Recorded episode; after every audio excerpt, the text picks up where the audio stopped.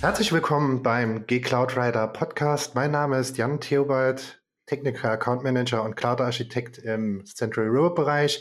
Und äh, ich freue mich heute nochmal mit Michael Kantner äh, eine schöne Folge aufzunehmen zu dürfen. Michael? Ah, hallo, mein Name ist Michael Kantner. Ich bin Senior Presets Engineer bei der OVH Cloud und äh, hast du gerade G-Cloud gesagt? G-Cloud Rider? Äh, ich glaube, ja, stimmt, du hast recht. Ich habe G-Cloud gesagt. Ähm, aber warum? Äh, ich vermute, das ist ein freudscher Versprecher, weil wir heute nämlich äh, wunderbare Gäste da haben.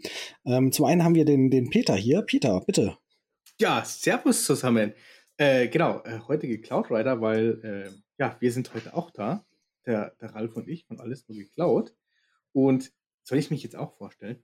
Ja, bitte. Bitte. Genau, also ich bin der Peter. Ich mache auf der technischen Seite Cloud, habe mein organisatorisches schlechtes Gewissen mit dabei, weil immer alles, was ich baue, muss ich natürlich so bauen, dass es auch passt. Und ja, was soll ich sagen? Ralf, stelle ich am besten einfach mal selber vor. Ja, servus. Ich wollte gerade schon sagen, so eine förmliche Ansprache haben wir in äh, 36 Folgen von unseren oder 38 Folgen von unserem Podcast noch gemacht, aber die Ehre, äh, hier mit dem äh, Cloudridern zusammenzuarbeiten, alles nur G-Cloudridert heute. Ich bin der Ralf, äh, ich bin das äh, strategische äh, oder das, manche sagen auch einfach nur die Laberbacke hinterm Peter, der dem Kunden irgendwas erzählt, damit er dann die Technik auch mal wirklich sinnvoll umsetzen kann. Äh, und ich freue mich, dass ich da heute mal mit im Vierer gespannt. So, so voll waren wir noch nie bei uns und mit einem so professionellen Podcast haben wir noch nie zusammengearbeitet. Insofern, es wird ein schöner Tag heute. Das glauben wir. Vielen Dank für eure Vorstellung. Was ist denn heute eigentlich unser Thema? Michael, willst du da einsteigen? Das ist doch Du warst ja, doch kurz irgendwo. Äh, genau, vor kurzem war ja die Gamescom in Köln und unsere netten Kollegen ähm, Ralf und Peter haben dort einen schönen Vortrag gehalten, den die zusammen mit uns vorbereitet haben. Und zwar zum, äh, zum Thema die Industrie des Gamings, also was passiert eigentlich hinter dem Gaming im Rechenzentrum. Und während der Vorbereitungsgespräche haben wir festgestellt, wir haben so viel zu erzählen, wir müssen da dringend einen Podcast zu aufnehmen. Weil es in die 20 Minuten auf der Bühne nicht gepasst hat. Das haben wir auch festgestellt. Und nicht, nicht nur, weil es in die 20 Minuten in der Bühne nicht gepasst hat, sondern wir haben ja tatsächlich auch hier in unseren Vorgesprächen fast schon äh, zwei volle Podcasts aufgesprochen, um überhaupt nur darüber zu reden. Ja. Äh, und da hat man sehr schön die Leidenschaft gesehen, weil wir sind im Prinzip im Herzen sind wir alles Gamer, manche ein bisschen angestaubter als andere, äh, aber aber äh, dennoch äh, dennoch sind wir alle äh, auch Enterprise IT-affin und wissen, wie es im Hintergrund läuft. Und weil wir da so viele Ideen hatten, so viel gesprochen glaube ich, äh, können wir da heute einfach anknüpfen und haben gesagt, das dürfen wir der Welt nicht vorenthalten. Genau, denn Gaming in der Cloud ist ja äh, was, was viele vielleicht erstmal nicht so verbinden, aber für Gaming braucht man halt relativ viel Infrastruktur und auch in unserem OVH-Rechenzentrum ist ziemlich viel Gaming angesagt. Ähm, theoretisch praktisch kommen wir auch ein bisschen aus der Gaming-Ecke, was unsere gesamten Konzepte anbelangt. Und äh, was das halt so bedeutet, äh, einen Game-Server zu betreiben, beziehungsweise ein Game-Server-Cluster und was da alles zugehört, das wollen wir euch gerne heute mal erklären. Die Frage ist, Michael, tatsächlich, ähm, ähm, ähm ist, ist es nicht klar, dass Gaming und Cloud eigentlich doch zusammengehört? Weil für uns war das ja, sag ich mal, zu früheren Zeiten nicht so. Ja? Da hieß es noch, so, wir klemmen uns jetzt mal den 15 oder den 17 Zoll Bildschirm, je nachdem, wie fit du warst. Ja, und dann natürlich dann diesen kleinen Tower, den du dann gerade irgendwie so, so unter den Arm gekriegt hast, hast du dann hinten auf, so, auf so ein kleines Wagerle geschmissen und bist du dann zu deinen Kumpels gefahren und hast eine LAN-Party gemacht. Ja, wenn du Glück hattest, hatten sie es nicht. Wenn du Pech hattest, dann musstest du noch BNC-Netzwerk bauen und hast dann gekotzt, wenn wieder einer den Terminator nicht dabei hatte. Die äh, zu spät also, kommen mal gerne. Genau, oder wenn einer zu spät kommt, dann darfst du den ganzen Scheiß wieder von vorne machen. Aber das waren halt genauso die Themen. Und ich finde, heute hat dieses Thema Cloud nochmal noch mal wahnsinnig viel eigentlich mit Gaming zu tun. Ich glaube einfach nur, dass es den meisten gar nicht so bewusst ist im ersten Moment, ja. Weil für die ist das ganz normal, die setzen sich hin, die starten so ihr Game, dann suchen sie im Zweifelsfall ihre Party, wo sie halt sagen, komm, äh, was weiß ich, ich lade mir jetzt noch vier Freunde ein und dann machen wir, machen wir jetzt eine, eine Runde im Ego-Shooter oder wir machen, was weiß ich, äh, äh, Survive with Friends, so nach äh, Dead by Daylight oder sowas. Und für die ist das ja total klar, da geht man halt in eine Lobby und sucht sich das halt und macht das halt, ja sagen wir es mal so, davor, da, davon hätte ich in meiner Jugend geträumt, dass das so funktioniert.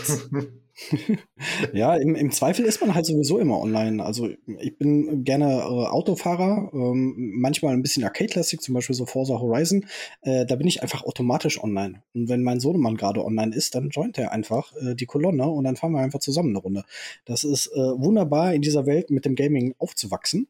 Mhm. Ähm, aber da wir damals die Netzwerke dafür selber gebaut haben und unsere Game-Server selber betrieben haben, wissen wir, dass das alles nicht so einfach ist, sondern dass da tatsächlich relativ komplexe Technik hinterhängt.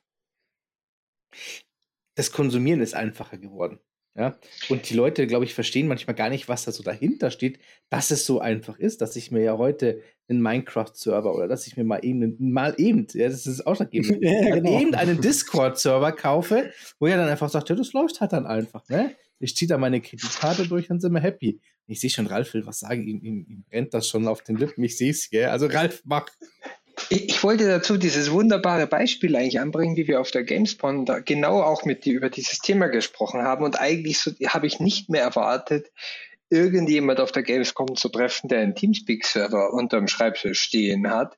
Und wir, jetzt war unser Publikum jetzt nicht wirklich so groß. Also was waren da vielleicht gestanden? Äh, 30 Leute und 29 davon haben wir persönlich gekannt. Aber ähm, und, und dann haben wir da drauf geschaut und dann hat tatsächlich ein Mädel gesagt, was, hier, ich, äh, selbstverständlich habe ich meinen Teamspeak-Server noch unterm, äh, unterm Schreibtisch stehen. Ähm, also sowas gibt's auch. Aber ähm, wenn ich jetzt äh, an, an die nächste Generation Treffer denke, die geht dann zu einer äh, auf OVH Cloud gehosteten Lösung. Wahrscheinlich kriegen die ja noch nicht mal mit, dass das bei euch läuft in, in den meisten Fällen, sondern die, die haben irgendeinen Kunden und der ist bei euch halt und das läuft da, aber da kannst du mit zwei Mausklicks und einem Google Pay Account äh, sozusagen zum Arbeiten anfangen und zum Spielen anfangen. Und was dahinter passiert, ist tatsächlich nicht mehr so bekannt. Oder läuft doch so ähnlich ab, oder wie ist das? Also aus meiner Erfahrung, äh, ich komme ja aus dem Support auch äh, bei UFA Cloud. Das waren meine, ja. meine Anfänge hier bei UFA Cloud. Und tatsächlich ist es so, äh, viele Betreiber äh, nutzen halt die Hardware tatsächlich in irgendeiner Form automatisiert. Also wird auch aufgesetzt, automatisiert durch APIs. Also das waren mehr oder weniger die Anfänge des äh, Cloud Native Gedanken. Sie haben den ersten Schritt gemacht, sie haben automatisiert. Ähm, was natürlich auf Bärmittel ja, hapert halt manchmal. Das ist halt ja, so. Das ist ja eine Herausforderung. War teilweise richtig, äh, richtig anforderungsreich, äh, weil die Leute, die das machen, die haben sich halt irgendwann mal hingesetzt, haben sich das selbst beigebracht und dann hat man die halt an der Leine hängen. Und dann sind die Gespräche nicht sieben Minuten, sondern 70 Minuten, bis man das eine oder andere äh, mal noch erklärt hat oder die Leute halt dann auch dazu gebracht hat, das zu verstehen. Ähm, mhm. Aber ja, die haben dann Bare Metal Server gekauft. Entweder haben sie dann angefangen zu virtualisieren oder haben per, also ein Server, ein, ein Service, das Ganze gemacht. Kommt aber drauf an. Das ist ja die klassische Denke sozusagen. Äh, ja. Ich habe pro Server eine Applikation laufen und wenn ich fünf Applikationen habe, brauche ich auch fünf Server und äh, habe dort meine Anforderungen zusammen. Das ist ja Gott sei Dank heutzutage naja, sagen wir es mal so, in den meisten Firmen vorbei. Sie wissen auch schon, dass es anders geht, sagen wir mal eher ja. so.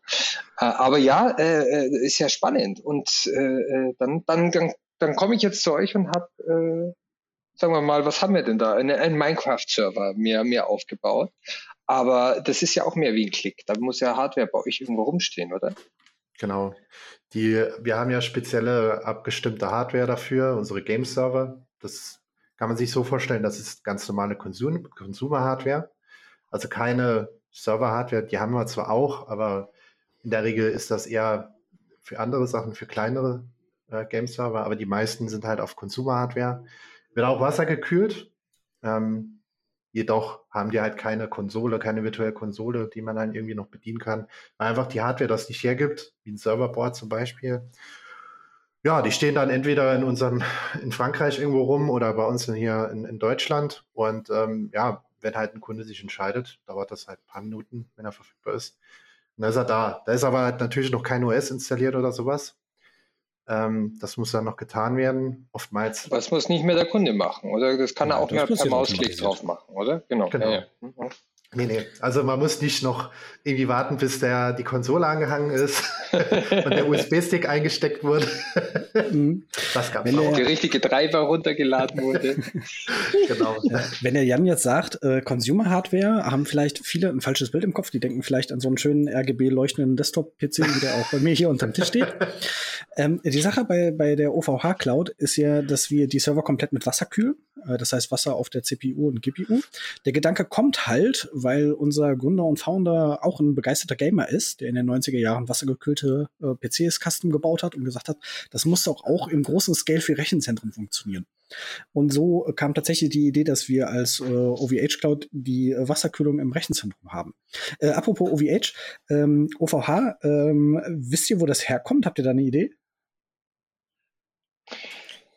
Jetzt, Jetzt könnte ich natürlich überrascht tun, gell? Also,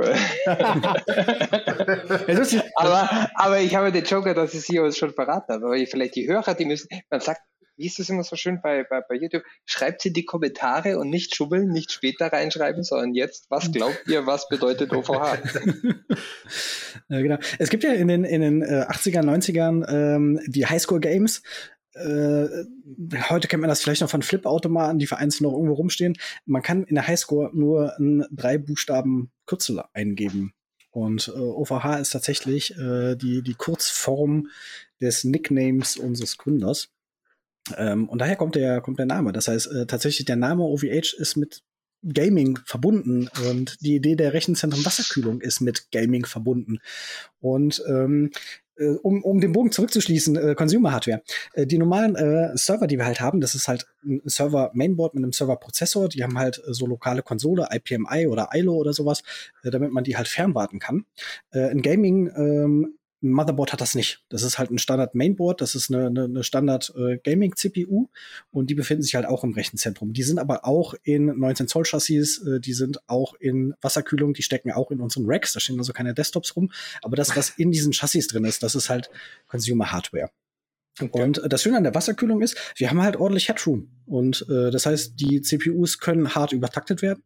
Äh, und äh, die Gaming-PCs, die kommen übrigens von Haus aus schon übertaktet. Ja weil das einfach äh, einen Vorteil bringt. Ähm, und dieser Vorteil eines schnelleren Servers beim Gaming ist was, das ähm, kennen wir auch noch von unseren LAN-Partys früher. Denn wenn wir ein Multiplayer-Spiel gespielt haben, war immer die Frage, wer hostet das Spiel? Und warum hostet das derjenige? Ja. In der Regel hat das derjenige gehostet, der den dicksten Rechner hatte, weil der äh, am schnellsten war. Äh, der hat sich aber damit noch einen schönen anderen Vorteil äh, erkauft, nämlich eine sehr geringe Latenz, Latenz. Äh, die er ein, ein großes Thema ist. Ja, Latenz spielte schon immer eine Rolle. Vor allem, wenn dann einige Kunden äh, dachten, ja, jetzt ist der Server hier in Deutschland nicht verfügbar, gehe ich mal nach Kanada. Ja, da war halt dann keiner da, aber. Da war halt dann Kanada. Ja, ist, so ist es halt auch dann. Da war halt kein Spieler da. Warum? Ja gut, wenn die Spieler halt äh, lokal gesucht haben, war halt, war halt halt keiner da. Nee, aber warum Latenz? Wissen wir ja alle. Äh, es dauert halt, bis das, das Signal dann wieder zurückkommt. Oder Peter, du wolltest Nein. was sagen? Ich gar nicht. Nein, aber Spaß beiseite, tatsächlich, es ist, ich glaube, das ist tatsächlich ein, also für uns ist das immer so klar, ja, und ich glaube auch der ein oder andere sieht da unten, ja, ich habe hier Latenz, ich habe hier Ping, das passt, ja, aber ich glaube tatsächlich, wir haben relativ schnell gelernt, was das bedeutet, ja, uns war einfach klar, okay, Latenz hat was damit zu tun, wie lange braucht das Paket, ich glaube aber tatsächlich, so wie du es auch beschrieben hast, Jan, an der Stelle, ich glaube, den Leuten ist es heute einfach gar nicht mehr bewusst. Die sagen, na ja, wir sind ja, wir sind ja global aufgestellt und ob jetzt der Server dann hier in Frankfurt steht oder ob der in, in Paris irgendwo steht oder ob der zum Schluss dann in Toronto steht, das, das dürfte doch eigentlich total wurscht sein, ja. Aber dass wir trotzdem, sage ich mal, noch eine physische Komponente haben, die da ja natürlich massiv mit reinspielt, weil Licht hat halt einfach nur eine gewisse Geschwindigkeit, ja. Genau. Das wird leider nicht schneller, das können wir nicht übertakten, ja. Leider Und ich glaube, das ist das wirklich Faszinierende dahinter, dass, also habe ich manchmal das Gefühl, dass dieses Wissen dann schon fehlt. Also es gibt schon immer noch diese Cracks, die sich damit beschäftigen, aber es sind, glaube ich, weniger geworden. Es, es ist aber auch, glaube ich, eine, eine, eine, wie soll ich sagen, es ist so eine, so eine, so eine Diskussion. Also früher war, war uns schon klar, wir brauchen eine geringe Latenz, Ping muss niedrig sein. Aber warum wussten wir das? Weil uns irgendjemand gesagt hat, ihr braucht eine geringe Latenz und Ping muss niedrig sein. Aber man hat dann auch immer geschaut, man konnte mit einer Tastenkombination ja auch schon bei Doom einblenden, wie viel FPS hat man. Und da genau. wurden ja schon mhm. so die Stats angezeigt. Aber was das bedeutet tatsächlich, also jetzt wirklich, äh, das hat ja keine Rolle gespielt, weil du warst im LAN. Heutzutage ist Kanada oder irgendwo, oh, der Server in Korea ist leer, dann zocke ich halt da. Ähm, äh, dann sehe ich zwar die Konsequenz, aber dass das tatsächlich wirklich die Dauer ist, die das Signal braucht oder die Reaktionszeit, die dann letztlich auch meinen Tastendruck ausmacht, dass er der Aktion ausgeführt wird. Ich glaube, ja. das ist so jungen Gamern gar nicht so bewusst, weil die ja. nur die Information mitkriegen. Mhm. Für die, für die Nicht-Gamer, äh, Ping ist das Werkzeug, mit dem wir die Latenz messen. genau. Also vielleicht schon mal, wollte ich nämlich genau da ansetzen. ähm, richtig, also es ist ja nicht nur das Signal muss erstmal zum Server, sondern der Server muss es verarbeiten. Da kommen wir wieder zurück zu Michael, eben erklärt mit der CPU. Rechenleistung, das muss verarbeitet werden, das macht die CPU und dann geht das wieder zur Netzwerkkarte zurück, also aus vielleicht noch aus dem Arbeitsspeicher irgendwas verwurscheln, irgendwas speichern, Datenbank ablegen, keine Ahnung, was auch immer. Und dann geht es wieder zurück. So, das dauert dann nochmal die gleiche Zeit in der Regel. Und dann kommt es erst wieder hier an, da muss der, der lokale Rechner verarbeiten. Das ist nicht nur, ja, cool, mein Ping ist toll, jetzt bin ich der Beste.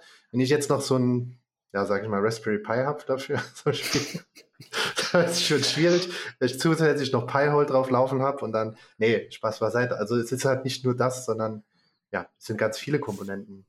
Aber ja, der Server braucht es halt ebenfalls. Ne? Und, und das, das ist ja auch tatsächlich so ein bisschen, also ihr, ihr sagt jetzt, wenn sich einer, äh, ich habe früher meine Rechner immer selber zusammengebaut. Also es war, ist ja so eine Ehrensache, dass man sich nicht irgendwie was fertig zusammengebaut ja, gekauft hat. Oder? Es, äh, es gehört dazu. Also äh, äh, war gar, es gab gar keine andere Option, auch wenn andere einen immer für verrückt gehalten haben. Aber letztlich hat man da auch schon drauf geachtet, welche Komponenten nehme ich, damit ich nicht irgendwo ein Bottleneck habe oder sowas. Und ich habe vorhin schon, wie du, wie du beschrieben hast, was ihr da an Rechenhardware äh, habt. Für uns war es, also für mich war immer eine Wasserkühlung in meinem Modding-Rechner. Also man hat sich zwar schon eine coole Grafikkarte gekauft, also, aber eine Wasserkühlung, das war schon so Next Level. Also die hatte man jetzt nicht unbedingt sich in seinen privaten Rechner. Ja. Schon gedacht, also wir sind jetzt beim Cloud Gaming sogar schon so weit, dass ich mir meinen Ultra-Modding-PC einfach nur bei euch kaufen kann und ich bin dann trotzdem schon bei der wassergekühlten, vertakteten ja. CPU. Ja, das, das ist nicht nur Hard, Hard Piping, sondern das ja. ist Copper Hard Piping, ne, die wir da in den Systemen haben. ja. wir haben. Wir haben Klempner in Rechenzentren. Das ist auch nicht so. Aber die haben keine rote Latzhose an, oder? und Schnurrbart, ne, zum Beispiel. Aber blau ist ja, kommt übrigens eine neue Stimme, gell? Nur mal so nebenbei. Die haben sie tatsächlich announced, dass Mario jetzt eine neue Stimme bekommt. Ich wusste gar nicht, dass der reden kann. It's me, it's me, it's me Mario. du musst aufpassen, dass wir nicht verklagt werden. Ja. ah, das wäre aber gute Werbung. Jeden, jede, ja, auch schlechte Werbung ist Werbung. Ja, aber das, der Name Mario ist ja nicht geschützt, sondern nur, was noch vorne dran steht, noch dazu. Das ist mir egal. Aber ja. wir haben von einem Klempner gesprochen, also von daher. Richtig. Auch Klempner dürfen heute noch Mario heißen. Ja, das wäre noch schöner. Na gut. So, jetzt Gut, äh, ähm, haben wir wieder dies, jetzt sind wir in diesem typischen alles nur geklaut, äh, haben wir euch da rein manövriert, weil wir so vom Thema abgekommen sind, dass wir nicht mehr wissen, worüber wir eigentlich gesprochen haben. Genau, mal tief, tief Luft holen, äh, durchatmen. wir waren bei, bei Servern und äh, Rechenleistung. Ähm, Game-Server ähm, sind ja Früher hatte man einen Server, da haben dann vielleicht mal acht Leute drauf gespielt. Oder 16 oder ein richtig großer Server haben 32 Leute. Heute ist ja fast alles massively Multiplayer online. Äh, viele Spiele haben halt Online-Zwang und äh, es gibt halt Spiele, wo halt hunderte oder tausende Leute äh, auf den gleichen Server bzw. Server-Cluster spielen. Und dieses Clustering im Hintergrund und dieses Autoscaling, was davon geht, das sind Techniken, die kennen wir aus modernen Cloud-Welten, die sich einfach äh, anpassen von der von der Größe und äh, von der Rechenleistung, die sie einfach benötigen. Und das scheint heute auch selbstverständlich zu sein, dass man einfach mit hunderten Leuten gemeinsam spielen kann. Ja, wie, wie, wie, ich mit Online-Spielen ange... Naja, stimmt nicht so ganz. Die ersten Online-Spiele waren eigentlich mit Diablo, wenn ich mich so erinnere, wo ich, wo ich, wo ich äh, online gespielt habe, wirklich regelmäßig. Aber äh, später dann auch schon, ich meine, viele Leute kennen heute noch WoW. Für uns war es tatsächlich schon eine Herausforderung, 40 Leute zusammenzubringen und äh, ähm, dann äh, auf einen Haufen zu haben. Heute ist es ganz selbstverständlich, dass man gerade bei so Race-Games mit N Leuten irgendwie sich einfach zusammen connectet und findet. Äh, das ist schon eine ganz schöne Entwicklung gewesen, wenn man mal zurückdenkt in den letzten zehn Jahren. Und dafür muss natürlich die Hardware und das ganze Technik, äh, ähm, Processing und alles Mögliche da vorhanden sein. Das muss man sich auch vorstellen, dass das in den gleichen Dimensionen gewachsen sein muss. Ja, aber wenn du dir mal vorstellst, früher hast du es ja auch geschafft, Server zu töten. Das hast du ja wirklich sehr erfolgreich geschafft. Da bist du, da bist du äh, äh, rübergeflogen, ähm, Nähe Stormwind gab es ja diesen einen Outdoor-Boss und der immer stärker geworden ist, wenn er einen getötet hat. Und den hast du dann einfach mal sauber nach Stormwind gepullt, sodass er dann zum Schluss wirklich alles gewonnen-hittet hat. Auch egal, was rumstand, war einfach alles nur noch ein One-Hit. Und dann hast du noch irgendwann gemerkt, wie es langsamer wird, ja, die Bilder so einzeln kommen. Und irgendwann war dann auf einmal Tilt und Natrizin war wieder offline. Ähm, fragt mich nicht, wie oft ich dafür gesperrt worden bin, aber es gab schon das eine Du warst es, du warst es also, ja, jetzt genau. weiß ich das. Ja. Ja. Aber das Lustige ist tatsächlich, das Lustige ist tatsächlich heute, wäre das für viele Spieler einfach gar nicht mehr undenkbar zu sagen, äh, gar nicht mehr denkbar zu sagen, hier, komm, lass uns mal wieder so ein bisschen den Server killen, uns ist langweilig, weil bei den meisten funktioniert es halt einfach nicht mehr, weil die auch dementsprechend einfach nachskalieren können, dass du gar nicht so viele Leute oder Spieler zusammenbekommst, dass du das tatsächlich hinbekommst. Mhm. Dass die Server langsamer werden, das kann auch ähm, taktisch sein und gewollt sein. Das erste Mal, dass ich mich mit größeren Serverklassen auseinandergesetzt hat, äh, war, als ich äh, EVE Online relativ intensiv gespielt habe von CCP Games. Ähm, das ist äh, ein großes Universum, in dem auch 50, 60.000 Leute einfach gleichzeitig spielen können. Und äh, die haben eine Technik, dass halt die verschiedenen Sternsysteme ähm, einzelne virtuelle Instanzen auf deren Server sind und dadurch können die die halt größer und kleiner machen. Und äh, wenn man dann halt eine große Schlacht hatte, an denen dann 1000, 2000 Leute äh, teilgenommen haben, dann konnten die halt entsprechend größer gemacht werden, bis halt das Hardware-Limit erreicht wird. Und wenn das Hardware-Limit erreicht wird, das heißt, wenn dann halt dieses eine System, die eine virtuelle Instanz den kompletten Server aufbraucht, dann haben die einfach äh, die haben das Time Dilatation genannt, äh, in Anlehnung an die Relativitätstheorie. Da wurde die Zeit einfach langsamer. Dann hatte der Server halt eine 0,8-fache Zeit und alles bewegte sich 0,8 mal so lang, einfach um mit der Last noch hinterherzukommen. Ähm, das war äh, ein sehr, sehr nettes Feature. Ich fand das äh, beeindruckend, dass sowas ging. Und äh, wenn man in große Kriege gezogen ist, konnte man auch vorher an CCP-Games äh, unter der Hand anmelden, in welchen Systemen man eine große Schlacht erwartet. Äh, und dann haben die die Systeme vorher auf äh, stärker Hardware einfach migriert, um dann da halt äh, die Schlachten abhalten zu können. Das ist ähm, beeindruckend. Der User selber ist äh, da, ich weiß nicht, ob das heute immer noch so ist, äh, das ist ein, ähm, ein Stackless-Prozess gewesen, der so ohne Stack aufkommt. Das heißt, ich als Spieler bin äh, ein Prozess, der dann von Server zu Server äh, migriert wird, wenn ich äh, Jump-Tore benutze. Das heißt, wenn ich von einem System in das andere geht, wird tatsächlich mein, mein Prozess an den nächsten Server weitergegeben, der äh, mich dann weiterverarbeiten konnte. okay. Eigentlich schon eine geile Situation, wenn ja, du dir denkst, dass, dass ein virtuelles Game tatsächlich auf die Hardware, auf der du dich befindest, dann wiederum in der Realität einen direkten Einfluss hat und nicht nur irgendwelche Bits und Bytes innerhalb eines Speichersystems sind oder sowas. Also cool eigentlich, ja. Und, und, das, und das Zeitverlangsamungsfeature, das, da kenne ich viele andere Einsätze. Das sind wir wieder so, wo man sich Sachen aus der Science Fiction oder des Computerspiels in der Realität wünscht. Äh, ich würde auch gerne mal so anmelden. So, ich habe nächste Woche zwei Wochen Urlaub. Äh, können wir da bitte mal äh, die Serverzeit auf 0,2 zurückdrehen? können wir mal auf dem Amiga umziehen, bitte? Der Amiga war tatsächlich mein, mein erstes äh, Spielesystem. Also zum, zum, zum richtig, also eigentlich war der primär zum Spielen angeschafft, der Amiga. Ich habe darauf aber auch Programmieren gelernt. das ging tatsächlich. Ich, ich glaube, ich habe, es ging ja, Basic konnte man, glaube ich, auf dem, auf dem Amiga machen. Äh, das ging, glaube ich, das habe ich für die Schule noch so ein bisschen was genutzt. Aber Turbo Basic ich hatte, auf dem 286er. Ja, ich habe lange keinen Rechner gekriegt, bis ich dann mal einen 486 KDX4 bekommen habe. Äh, aber Äh, der Amiga war tatsächlich mit Speichererweiterung, ja, damit man, die man eigentlich nicht gebraucht hatte, aber man hatte sie, zwei Diskettenlaufwerk und Speichererweiterung. Oder war, hattest du einen 500er dann oder war das ich der hatte, 2000er? Äh, nee, ich hatte einen Amiga 600. Äh, oh. Das war quasi die TKL-Version. die hatte kein, kein Numpad. Äh, der kam aber von Haus aus schon mit einem Megabyte RAM. Der war also deutlich besser ausgestattet als der 500. Und ich hatte noch eine Speichererweiterung auf zwei Megabyte drin. Und oh, natürlich auch ein sogar. externes Diskettenlaufwerk, dass ich äh, zwei Laufwerke hatte. Ich meine, sowas wie Monkey Island mit zwölf Disketten damals. Diskjockey spielen, das kann man sich heutzutage gar nicht mehr vorstellen. Äh, die Disketten haben es aber überlebt. Also Disketten gibt es heute noch. Äh, nicht mehr in physischer Form, aber äh, was viele vielleicht nicht mehr so auf dem Schirm haben, ist, dass der Speicherbutton, der so Stück für Stück durch das Wölkchen ersetzt wird, äh, tatsächlich ein Diskettensymbol ist. Ähm, das ist für uns so selbstverständlich. Äh, mein aber Sohn hat mich mal gefragt. Diskette. Ja, natürlich. Ja, genau. Ja. Mein Sohn hat mich mal gefragt, wo das herkommt und äh, ich habe tatsächlich noch eine alte Diskette rausgekramt, habe ihm in die Hand gedrückt und er war ganz fasziniert, was das für ein Ding ist. und von der Speicherkapazität war er auch fasziniert, allerdings im umgekehrten Sinne, weil der kennt halt so Micro-SD-Karten, äh, genau. weißt du, wo dann halt so 512 Gigabyte draufgehen und dann hast halt diese, äh, wenn er die, die Dual Density Disks hattest mit beiden Seiten mit 1,44 Megabyte. Uh. Mhm. So ein Erlebnis hatte ich auch äh, letztens. Ähm, da hatte meine Söhne, hatte, also es hat jetzt zwar nichts direkt mit PC zu tun, aber auch Speichermedium, nämlich eine normale, äh, äh nicht VHS, sondern die normalen Kassetten. Audiokassette. Audiokassette. Äh, ich hatte einen alten äh, CD-Spieler, der auch eine Kassette hatte mit Rekordfunktion und da war noch eine alte, ein alter Mix von mir drin.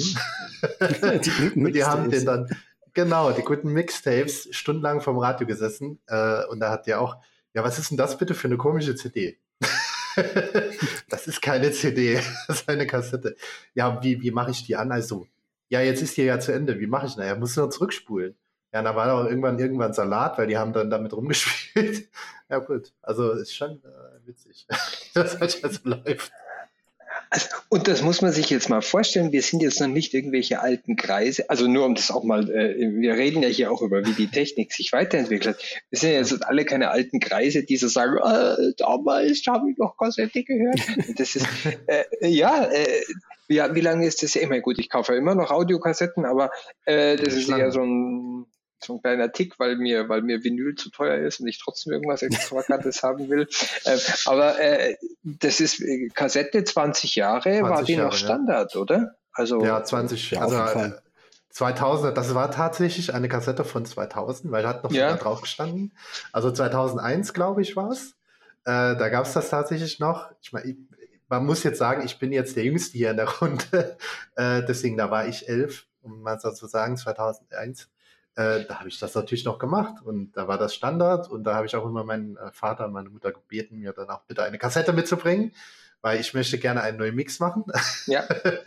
Und der CD hat die Kassette zum Beispiel, was ja auch ganz interessant ist, lange nicht abgelöst, weil man hat ja trotzdem immer noch von CDs sich seine Mixtapes auf Kassette gebaut, weil man ja, der CD-Brenner war ja erst ein Luxus, der irgendwann mal gekommen teuer. ist, dass man sich, und teuer, und dann haben die nicht funktioniert im Autoradio, die selber gebrannten CDs, also das waren ja wirklich, oh, ja. Äh, ich habe ja noch diesen Zwischenstritt mit der Minidisc mitgemacht. Ah, oh, ich auch. Ich habe sie geliebt. Ich würde sie immer noch ich nutzen. Fand die, ich ja, Minidisc ist super gewesen. Die Minidisc, ja, stimmt, die gab es ja auch noch. Das ist was, also jeder hat so, ich habe einen Zip-Drive gehabt, ja, weil ich es ganz toll fand, eine 100 Megabyte Diskette zu haben. ja, das war damals top, war das top. So, und, und heutzutage, was ist so ein Standardspeicherplatz, wenn ich mir bei euch den kleinsten Server biete?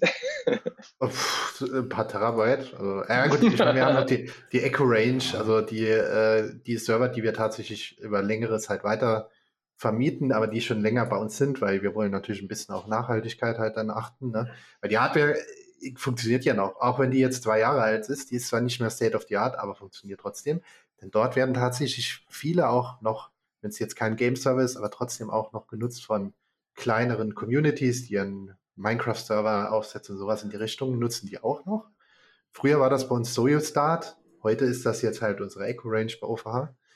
Ähm, ja, also da gibt es dann äh, halt nur eine Festplatte zum Beispiel, keine Redundanz. Ja, verdammt, ja. also dann, ich muss, ich, also ich will mein, ich will meinen Minecraft-Server schon georedundant aufgesetzt haben. Also ja, das, das geht auch. Also georedundant ist nicht das Problem, da geht es tatsächlich um die Ausfallsicherheit innerhalb des Servers. Ah, also wenn, okay, die Festplatte ja, ja. Weg, wenn die Festplatte weg ist, ist sie weg, wenn man, aber es gibt trotzdem FTP-Speicher dazu, also ja, wenn man sich hinsetzt und dann ein Backup macht, dann kann man das schon machen, aber da fängt es dann an bei zwei Terabyte, das ist das kleinste. Und die größten, Michael, was haben die? Ich glaube, bis zu 30 T oder so, ne? Mehr oder sogar noch mehr. Also da kann man bis zu 24 Festplatten A 15 Terabyte oder sowas reichen. Achso, ja, 38 Terabyte war NVMe, ne? Richtig. Das, das war nur NVMe. Und äh, ja, also das geht noch höher. Ja, das, das sind schon Dimensionen, wenn man sich das mal vorstellt. Also von denen wir hier sprechen, die ihr so, die ich mir theoretisch, also äh, dicken Geldbeutel mal vorausgesetzt, aber eigentlich kann ich bei euch auf die Homepage gehen, mir den zusammen äh, konfigurieren, auf Play drücken und ich sag mal 24 Stunden später damit arbeiten. Ja. 120 Sekunden. Wenn, der, wenn der Server bereitsteht. Das ist halt, ja. wir nennen das halt Bare Metal Cloud, weil es automatisierbar ist. Ähm, ja. auch, auch ein Bare Metal Server ist halt automatisierbar und verfügbare Server stehen in der Regel innerhalb von zwei Minuten bereit, werden dann natürlich noch installiert, dauert dann vielleicht zehn Minuten, bis du dich einloggen kannst. Aber, also der Konfiguration vielleicht nicht in 120 Sekunden, aber wird wahrscheinlich äh, dann individuell bestückt. Ja. 24 Stunden, also 24 Stunden muss man da tatsächlich rechnen, weil dann wird in der Regel eine Intervention im, im äh, Datacenter geplant. Da muss tatsächlich jemand hingehen und den Server mal einmal rausziehen und Festplatten anstecken und dann wieder rein. Dann wird einmal die Hardware nochmal geprüft, automatisiert und dann wird er, geht er halt weiter zum Kunden. Der wird dann informiert und kann dann quasi loslegen.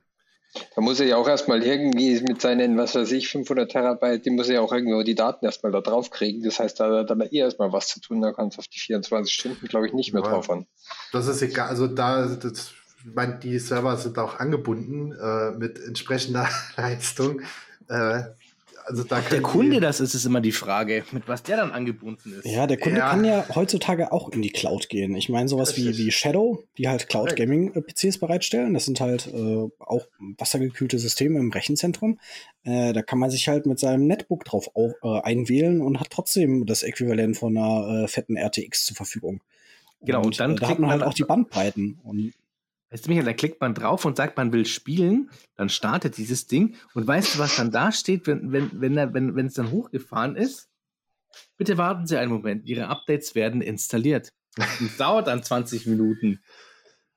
Ja, das ist aber halt eher so ein, ich sag mal, so ein Windows-Problem und von jedem ja. Windows-Rechner, den man, den man häufig nicht einschaltet.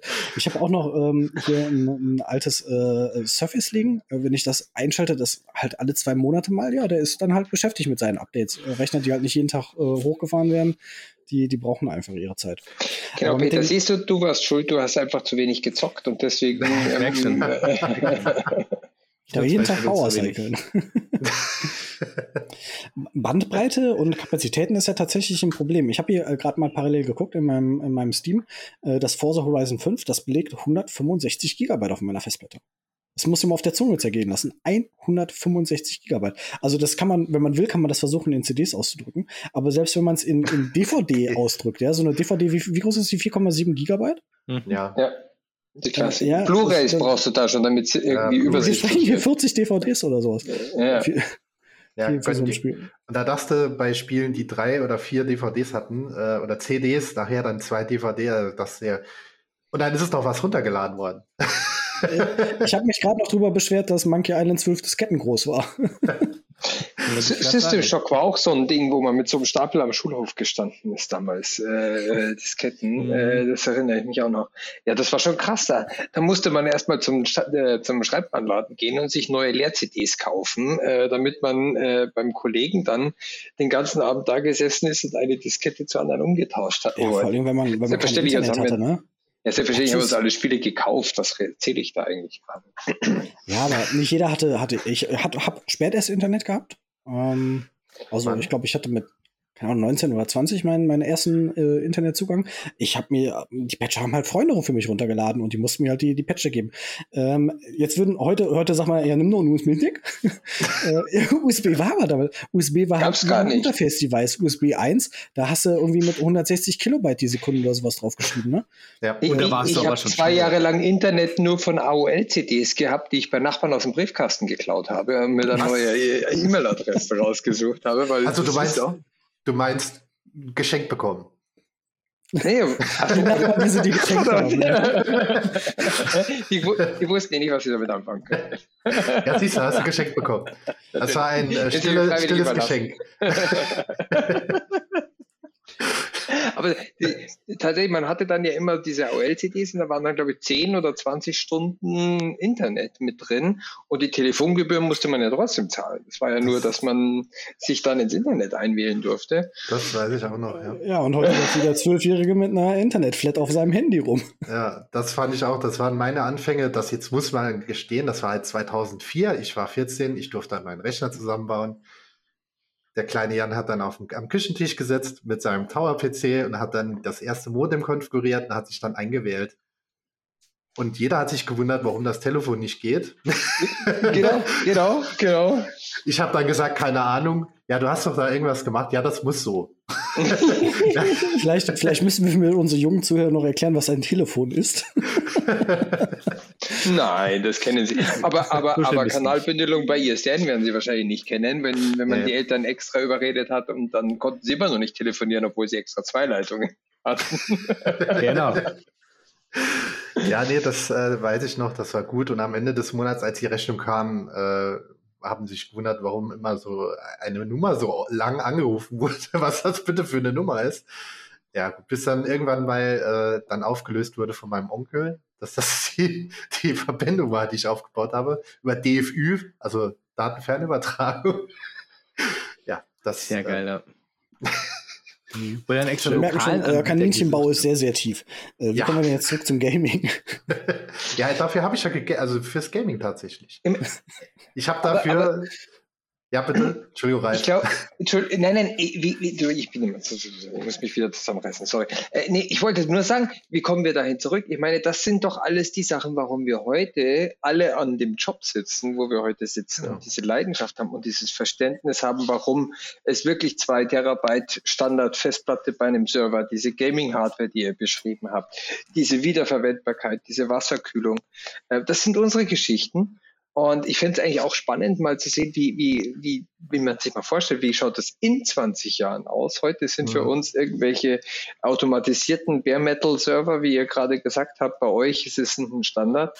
Aber in 20 Jahren ist das auch nochmal, also Next Level. Ich glaube, OVH Mhm. hat sogar auch, ähm, ihr habt einen Quad-Computer auch bei euch irgendwo stehen, Ja. äh, den, den ihr im Einsatz habt. Ja, genau. Also äh, vielleicht seid ihr dann in 20 Jahren, sagt ihr, pff, Quantencomputer, wie viele hätten Sie denn gerne? Was willst du mit dem alten Ding? Es ist halt auch wieder, wieder, wie der Peter sagte, mit dem BNC-Netzwerk und das, und das Debuggen. Das hat uns damals Netzwerktechnik einfach erklärt. Das war auch mein Einstieg tatsächlich in die IT-Netzwerke zu, zu debuggen. Wir hießen übrigens damals BNC-Clan. Ähm, äh, aus, aus genau diesen Gründen. Ja, und nee. äh, ja, so sind wir, also so bin auch ich zur IT gekommen. Ja. Ja, wenn ich überlege, äh, ich war der Einzige, der ein bisschen affin war in der Richtung und wenn ich zu spät zur LAN kam, war jeder frustriert, weil das Netzwerk ging nicht. Ich hatte halt das Switch, beziehungsweise das war kein Switch, es war ein Hub. Nachher dann halt ein Switch, weil zuerst hat beim Hub angefangen, bis man dann mal verstanden hat, äh, wenn noch einer irgendwie Daten zieht, während wir spielen, dass das Ding irgendwann glüht und die Oh, Rechner ja. halt überlaucht überlastet waren, weil daran hat man nicht gedacht. Man hat ja keinen Unterschied zwischen Hub und Switch gekannt. Woher auch? Ja. Und Daten ziehen ist halt auch so ein Thema. Äh, Allein, allein das Patchen von den Spielen, ne? dass wir, dass wir alle auf dem gleichen Patchstand sind, damit wir auch kompatibel Oh, ja. miteinander sind. Das kennt man ja heute auch nicht. Ne? In, in Ja. meiner Steam-Bibliothek, da sind, weiß nicht, 1600 Spiele drin, die sind alle up to date. Ne? Also die installiere ich und dann kann ich mit anderen spielen, weil das einfach das komplette Patch-Management mit dran ist. Und das ist halt auch Spieleverwaltung in der Cloud. Ja. Ähm, ich habe ich hab letztens hier in meinen, meinen Backups gewühlt. Ich habe halt Backup von Backup von Backup von Festplatte von Backup. Äh, und, und da drin sind halt aus dem Jahre 2001 noch äh, Patche für die Spiele, die wir damals gespielt haben. Ja, das habe ich so. tatsächlich auch noch. für manche Spiele, wie zum Beispiel, ich hatte jetzt hier noch äh, Lord of the Rings, äh, Schlacht, um, äh, Schlacht um Mittelerde mal wieder gespielt. Es funktioniert, zum Glück. äh, aber ich musste die Patches auch wieder runterladen. Die hatte ich gar nicht mehr. Jetzt habe ich sie mal irgendwo abgelegt und die gab es dann nur auf der Patch-Seite. Offiziell nicht mehr, sondern nur irgendwo rausgekramt.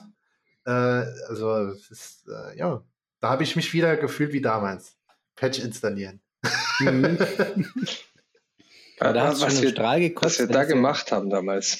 Ja, weil, wenn sie dann so, ja, wie, wie groß ist denn der Patch? Ja, 20, 25 MB oder 80 MB. Und dann ich gedacht, oh Gott, da sitzt ja wieder den ganzen Tag dran, bis du die Scheiße runtergeladen hast, ja. Und jetzt denkst du dir, 80 MB, ja, ja, habe ich in 5 Sekunden. ja, ja genau. nicht mal, ne? Eine die kriegst du gar nicht mehr mit, 80 yes. MB. Zack, da. Ja. Schon runtergeladen. ich habe doch, hab doch einen 50 Mbit-Anschluss, da dauert das ein bisschen länger. Ja, okay, ich habe ich hab Starlink, das geht ja, gut, auch. Aber, aber ähm, äh, genau, wenn man sich halt die, die Netze anguckt, und wir haben gerade noch über die DFÜ-Leitung gesprochen und ISDN. Ich damals in, ich bin mit DSL eingestiegen. Ähm, das war halt mein Kompromiss für meine Mutter, dass äh, halt das DSL noch äh, funktioniert, äh, zumindest das Jahr, be bevor ich dann halt ausgezogen bin. Ähm, damit man einfach weiter telefonieren kann. Und, und heute sitzen wir hier. Äh, ich bin über ADSL 2 Plus drin und der Jan ist einfach über Satellit drin. Genau. Über Ohne Probleme. Und man muss jetzt, wir hatten über äh, äh, Latenz gesprochen. Ich kann über Starlink auch gamen. Also es funktioniert. Klar, es ist zwar eine höhere Latenz da, aber wenn man mal überlegt, wie weit das Ding eigentlich von der Erde entfernt ist, mhm. 30 bis 45 Millisekunden Latenz. RTT oder One-Way? One-Way. Nee, nee, RTT. Nee, RTT sogar. Moment. Ich kann nachschauen. Nee, tatsächlich, tatsächlich sind die ja so weit gar nicht weg, wenn man jetzt mal streng genommen ist, weil nach oben ist bei uns ja die Luft recht dünn, recht schnell. Äh, äh die ISS fliegt, glaube ich, auf, was sind das, zwischen 40, 400 Kilometer oder so. 400, 400 Kilometer, irgend sowas. Also was sind 400 Kilometer? Die, die Starlinks sind bisschen, glaube ich, niedriger sogar. Ja. Ähm, also äh, das ist eigentlich gar nicht so weit da nach oben, wie man, wie man immer denkt, weil der muss ja dann eigentlich auch nur wieder zu einer Relaisstation irgendwohin zurückgehen. Die nearby mhm. ist. Also die sind ja aufgestellt, je nachdem, wo diese Rails, das sind ja riesige Bänder an verschiedenen Satelliten. Ähm, ja, ich habe jetzt aktuell eine Latenz von 43 Millisekunden. Ja, das ist äh, das ist durchaus für die, für die meisten Spiele reicht das. Vielleicht nicht für kompetitive Shooter, aber Doch. Äh, ansonsten sind äh, Tatsächlich. Bist du so ein Pro-Gamer? Ja, kommt, auf den, Ge kommt auf den Gegner an. Ich, ich kenne Leute, die würden über 40 Millisekunden schimpfen. Aber Pro-Gamer bin ich nicht, weil dann glaube ich, wäre ich nicht Cloud-Architekt. Mhm. Aber liebe Gamer, um, um das nochmal äh, zusammenzufassen, was wir hier so abstrakt reden, äh, es geht hier um die Lichtgeschwindigkeit. Das ist der, der limitierende Faktor, ja? Also das, das Licht kann sich nicht schneller bewegen. Daher kommen unsere Latenzen und deswegen ist es wichtig, dass der Server nah dran ist. Und deswegen ist halt noch eine Satellitenverbindung, wo halt der Satellit auf einem hohen Orbit Orbit ist, äh, langsamer als auf einem niedrigen Orbit. Und äh, wenn, wenn halt Starlink irgendwie, ich weiß nicht, auf welche Höhe die fliegen. Äh, ja, so zwischen 200, 300 Kilometer. Also, ähm, äh, genau, hin und zurück, das sind 600 Kilometer. Äh, das ist halt, das ist überschaubar, ne? Ähm, das ist gut, das ist jetzt der, der nächste Punkt, den die haben könnten. Äh, wenn die, wenn die, die, die drehen sich ja relativ schnell, ne? Die sind also ja. wahrscheinlich nur so, weiß ich, 40, 50 Minuten in Reichweite, bevor du den Satelliten wechselst, nehme ich an. Ähm, aber das sind halt Latenzen, die, die können wir, die können wir auch in normalen Kabeln haben. Ja, wenn man mal überlegt, also vielleicht das noch vielleicht, damit man sich vorstellen kann, ein Laser-Ping von der Erde zum Mond dauert ungefähr eine Sekunde, also hin und zurück. Nee, Ping. zwei Sekunden. Das eine, eine Sekunde eine hin. Sekunde eine Sekunde hin. Ah, okay. Da waren es zwei Sekunden hin und zurück, aber eine Sekunde hin auf jeden Fall. Ja, das sind ja ungefähr 300.000 Kilometer zum Mond. Genau. Insofern äh, kann man sich das tatsächlich äh, recht gut merken. Ja. Übrigens auch noch für alle Klugscheißer, die hinter dem Podcast hinterher googeln. Äh, ich wollte nur noch mal, damit wir hier keinen Schmarrn erzählen. Die Starlink-Satelliten fliegen derzeit auf 550 Kilometer Höhe. Also höher. Über, über äh, tatsächlich höher. höher. richtig. Sie sind aber zukünftig auch für 340 Kilometer Höhe geplant, aber aktuell äh, höher. Also und, und nur, warum? Nur, um, um die Latenzen und Bandbreiten zu verbessern damit man äh, noch mehr vom Wohnmobil aus im, äh, in der Vacation zocken kann. Richtig. Also ich sitze nicht im Wohnmobil, nur das. das wollte ich damit jetzt auch nicht sagen. Also das, ist eher so meine, meine ideale Vorstellung. Das funktioniert aber auch, habe ich auch schon ausprobiert. Ähm, funktioniert gut, tatsächlich. Ja. Es ist erschreckend. Es ist einfach erschreckend. Ja, das mit, äh, mit Latenzen. Ähm, es gibt, also bei, bei EVE Online war das ein ganz, ganz hartes Metagame. Äh, Metagame nennt man das halt, wenn, wenn das Spiel Teil des Real Lives wird, also des, des Echtlebens und der Realität. Ähm, das führte zum Beispiel dazu, dass man bei, bei Fleet Ops äh, die Teamspeak-Server vom Gegner gedost hat, um einfach da die Latenz zu erhöhen, dass die sich halt nicht so, so gut äh, koordinieren können. Und ähm, das ist halt äh, ein, ein Game-Server werden regelmäßig auch angegriffen. Ähm, und das merkt man halt als Spieler daran, in der Regel, dass erst die Latenz hochgeht, weil die Reaktionszeit des Servers einfach langsamer wird. Da muss halt ganz viele Pakete verarbeiten, die Netzwerkleitung ist voll. Und ähm, das ist halt äh, durchaus auch ein Problem. Das kann halt gezielt oder ungezielt passieren. Und äh, auch dafür gibt es Abhilfe.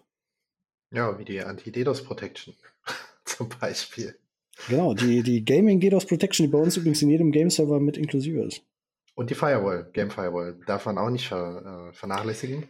Weil, was auf was Welt, die meisten Spiele basieren auf welchem Traffic, Michael? Das ist äh, in der Regel UDP. Genau. Ist, äh, un ungesüngt. Also kein. Der Unterschied zwischen TCP und ähm, UDP ist, dass beim TCP halt Pakete bestätigt werden. Ja, ich habe ein Paket erhalten oder nein, ich habe es nicht erhalten. Bitte sende das neu. Während bei UDP der Traffic einfach rausgeht und wenn man halt ein Paket verpasst, hat man einfach Pech. Äh, dann, dann ist das einfach so. Äh, dafür braucht man halt nicht ein Paket hin und ein Paket äh, zurück, äh, dass man halt bestätigt, man, man hat es erhalten. Ähm, das spart halt Bandbreite und auch Latenz. Ähm, und äh, das Besondere an der Gaming Firewall und der Gaming DDoS Protection ist tatsächlich, dass die einfach eine geringe Latenz haben. Die arbeiten einfach sehr, sehr viel schneller, als das eine Standard Firewall und eine Standard DDoS Protection einfach können. Das heißt aber, dass eure, also ihr habt nicht nur Consumer-Hardware, die sowieso fürs Gaming besser geeignet ist, sondern ihr habt ja auch das gesamte Setup auf alle äh, jetzt hätte ich beinahe einen falschen Bericht gesagt, ich muss ja vorsichtig sein, dass wir hier nicht rausgeschnitten werden, aber auf alle Wunschvorstellungen eines jugendlichen Gamers zurechtgeschnitten sind. Ja, tatsächlich, wir haben also nicht nur äh, Enterprise und, und Großkunden und Corporate und ganz toll äh, europäische datensouveräne Cloud, äh, sondern wir genau. kommen halt aus dem Gaming-Bereich und wir bieten auch immer noch ein volles ja. Portfolio für Gaming an, was jetzt endlich auch der Grund ist, weswegen wir ähm, den Gamescom-Beitrag zusammen vorbereitet haben und auch diesen Podcast jetzt hier aufnehmen. Genau. Die meisten. Und, Entschuldigung, ja. ich wollte sagen, die meisten äh, Kunden, die ich am Telefon hatte damals, waren viele Gamer, die äh, ganz viele Fragen hatten und auch ganz tolle Sachen. Vor allem bei Latenz, gleich das, die eine kleine Anekdote noch mit dem Kanada-Server. Er hatte mich nämlich gefragt, wie ich die Latenz denn bitte verbessern könnte. Ich sagte gar nicht ja, warum? Und dann kam das mit dem Licht, äh, einmal kurz erklärt. Ja, das kann ja gar nicht sein. Äh, bei anderen funktioniert es ja auch. Hm. Ja, gut. Man kann halt nicht immer alles fixen, verändern, aber äh, ich habe dann gesagt, ja, aber es ist auch ein Server in Deutschland verfügbar. Vielleicht dort mal probieren. Und aber bei so einer flachen Erde hilft es doch eh sowieso nichts mehr dann. Also. Ja, da ist das Licht ja, da muss das ja auch keine Kurve fliegen, weißt du? Eben. also gerade, Mensch. Dann ist es ja kürzer. Ne? Die, das ist dann, wenn die Schildkröte im Kreis läuft, dann äh, hat sie den, äh, den ja. Genau, richtig. Genau, so schaut's aus. Ist das nicht ein Koala oder ist das die Galaxie? Naja, ist egal. Nee, es sind vier Elefanten auf dem Rücken einer Schildkröte, ah, oder? sowas, genau. Ja, ja, ja. Gut, dass ah, wir noch über Cloud sprechen. ja, aber ich kann mir das tatsächlich vorstellen. Aber wie, was wir ja vorhin gesagt haben, wir haben das halt einfach anders gelernt. Wir haben wir es halt einfach äh, anders verstanden. Wobei man aber auch mal sagen muss, es gibt trotzdem immer noch auch genug, die tatsächlich Ahnung davon haben, ja, ja. denen auch schon dann durch das durchaus bewusst ist, ja. Und ich glaube tatsächlich, dass ähm, ja, wie soll ich sagen, ähm, dass, dass sie das Verständnis haben und dass sie da wirklich deutlich mehr rankommen und dass wir auch durch diese Einfachheit, wie solche Services genutzt werden können, ja, dass wir dann auch immer mehr Leute auch dazu motivieren, sich mit dieser IT auch nochmal zu beschäftigen auf gewisse Art und Weise, weil es wesentlich einfacher konsumierbar ist, weil wir hatten es ja früher, wenn du dir mal früher überlegt hast, hey, neues Spiel, du musst die Heimimsys machen. Das heißt, du musstest dich mit dem ganzen Zeug beschäftigen, ja, du musstest dich da schon mit, mit Grundlagen von Programmierung beschäftigen und solche Geschichten. Also ich finde, für uns war der Einstieg in dieses Thema schwerer, als er heute ist, ja. Heute kannst du es doch relativ einfach konsumieren und wenn du dann immer noch sagst, hey, ich habe Interesse daran, ich möchte das besser machen, ich möchte es modifizieren, ich möchte schneller zur Verfügung machen, dann kannst du dich damit auch relativ einfach beschäftigen, weil es gibt ja in der Cloud tausende von Videos, Tutorials und sonstiges, was es bei uns nicht gab. Also ich habe rein aus rein aus aus aus nostalgischen Gründen wenn ich mich hier rumdrehe und schaue dann mein Bücherregal, steht da immer noch mein, mein Turbo Basic Gleisfaden von Microsoft, ja, mit, dem ich, mit dem ich damals die ersten Programmierungssachen gemacht habe. Das sind zwei schöne dicke Bücher, wo du das lernst, ja. Heutzutage schaust du dir sowas auf YouTube an. Ja? Das ja. muss man auch mal sagen. Heutzutage gebe ich OVH Cloud in meinen Browser ein und sag mir, lass mich, ruf beim Support an und sag, ich brauche Server und bei den anderen funktioniert es auch.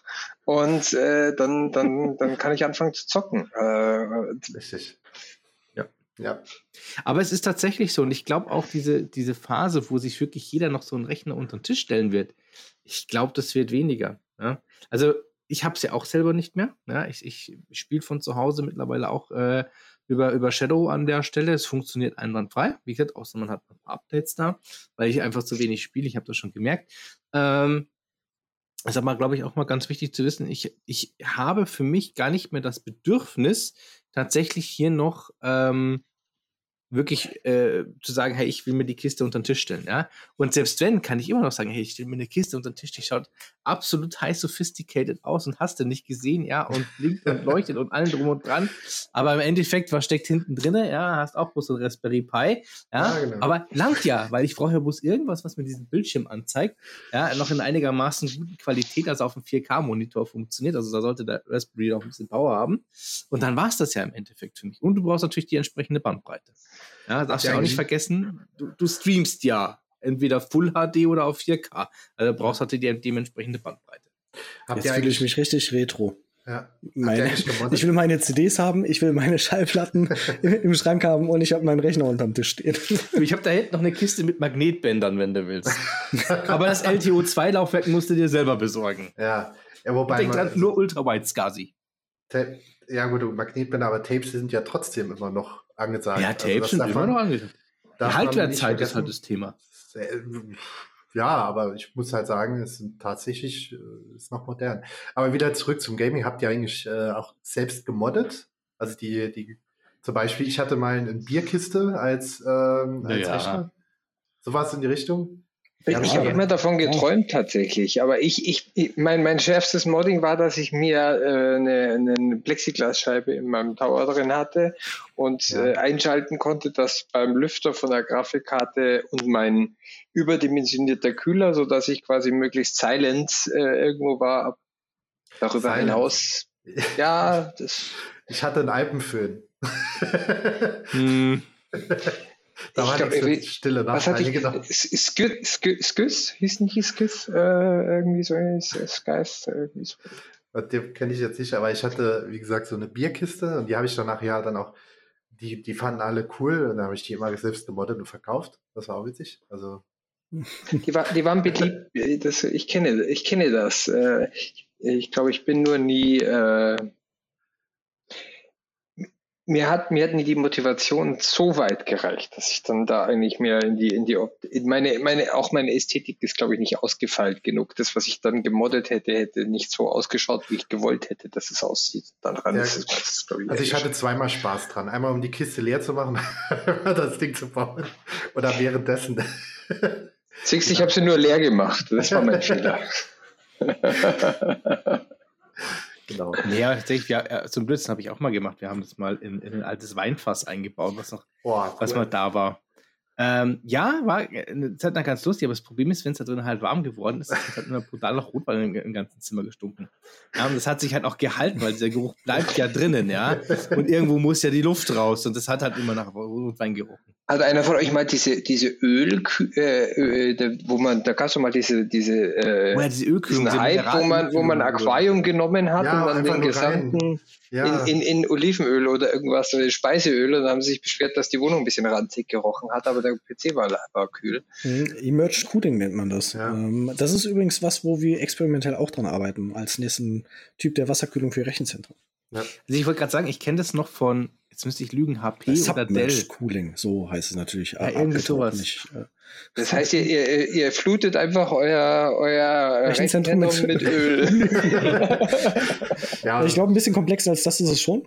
ja, das ist, Ähm, wer, wer mag, kann da dem Octave Klabar auf Twitter folgen. Der äh, postet hat da das, glaube ich, mal erklärt, ja. äh, gerne mal was zu.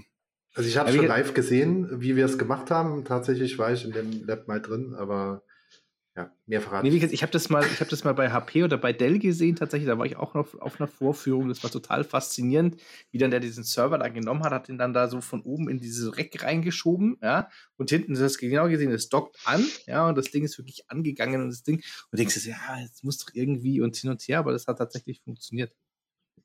Ja. Das ist aber auch schon ein paar Jahre her. Aber ich glaube, hat sich bei denen auch nie durchgesetzt. Ich habe das ein paar Jahre noch gehört und dann war's das.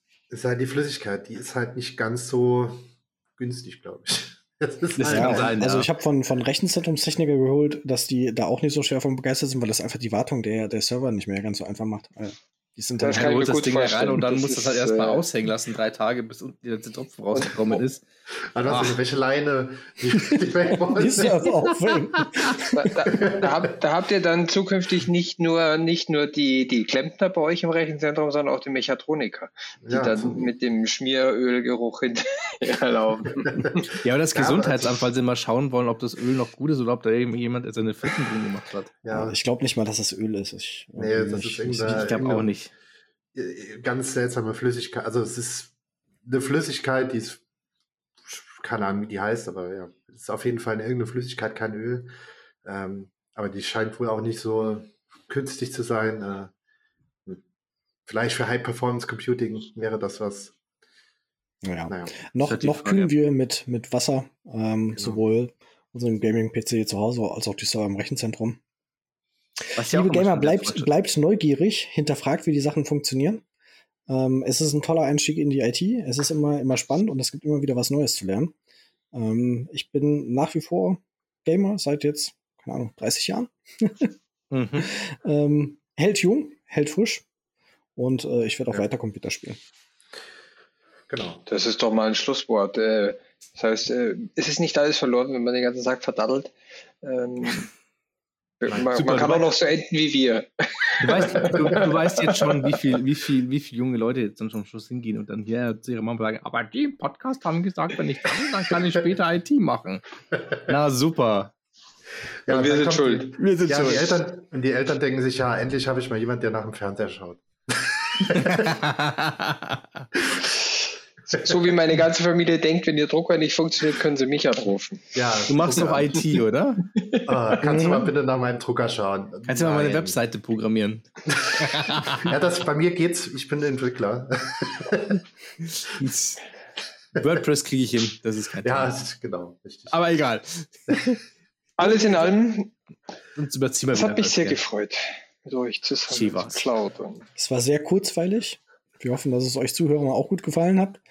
Ähm, wir sind zwar ein bisschen abgedriftet, aber Kaninchenbauten sind tief. Äh, das ist Teil des Gamings. Ja. Mhm. Also, definitiv. Ich glaube, dass es, solange es kurzweilig war und ihr immer wieder ein bisschen Eindruck gekriegt habt, und ich glaube, äh, danke an äh, Cloudrider und OVH, dass ihr uns auch diesen Einblick gewährt habt, jetzt mal an unsere Community gesprochen. Äh, es ist äh, absolut faszinierend, da in dieses Rabbit Hole eintauchen zu können. Hm. Und unsere, unsere historischen Anekdoten sind, glaube ich, durchaus auch mal äh, hörenswert. Ja, also auch von mir vielen Dank, überhaupt mal die Möglichkeit zu haben, ein bisschen außerhalb des Enterprise-Segments mal wieder was reden zu können und zu dürfen. Das passiert tatsächlich sehr selten. Äh, und es hat tatsächlich mal Spaß gemacht, ein bisschen aus dem Nähkästchen zu plaudern. Ähm, war zwar nicht viel, aber Es war alles nur geklaut. alles nur geklaut. Aber weißt du, was das Schlimme ist, Jan? Es ist ja trotzdem Enterprise IT, was dahinter steht. Aber das ist, Eigentlich schon. das ist wieder Stoff für einen ganz anderen Podcast an der Stelle. Genau, für alle da draußen an der Stelle, ähm, sowohl für die Cloudrider, einfach danach googeln, OVH Cloudrider an der Stelle, oder nach alles nur geklaut. Ähm, einfach dann dementsprechend suchen, werdet ihr uns auch finden. Ihr findet uns auch bei LinkedIn und Co. Sind wir eigentlich ganz gut zu finden. Ähm, zumindest äh, Ralf und ich, aber ich glaube, ihr zwei auch. Und wenn ihr noch Fragen haben solltet, dann es gibt hier eine wunderbare Kommentarspalte immer. Äh, einfach da hinschreiben, uns bei LinkedIn anschreiben oder sonstiges. Wir antworten natürlich auch sehr gerne auf eure Fragen. Und Dann habe ich das Schlusswort, oder? Verdammt. Ja, bitte. bitte. In diesem Sinne, was soll ich sagen? Es war schön mit euch. Äh, ich, ich, ich, ich sehe schon Ralf, wie er grinst, das schreit schon nach Wiederholung. Ich kenne seinen Blick. Und an der Stelle, und an der Stelle wünsche ich allen Zuhörern nochmal vielen lieben Dank fürs Dabeisein. Einen wunderschönen Tag und bis zum nächsten Mal. Ciao. Tschüss zusammen. Tschüss zusammen. Servus.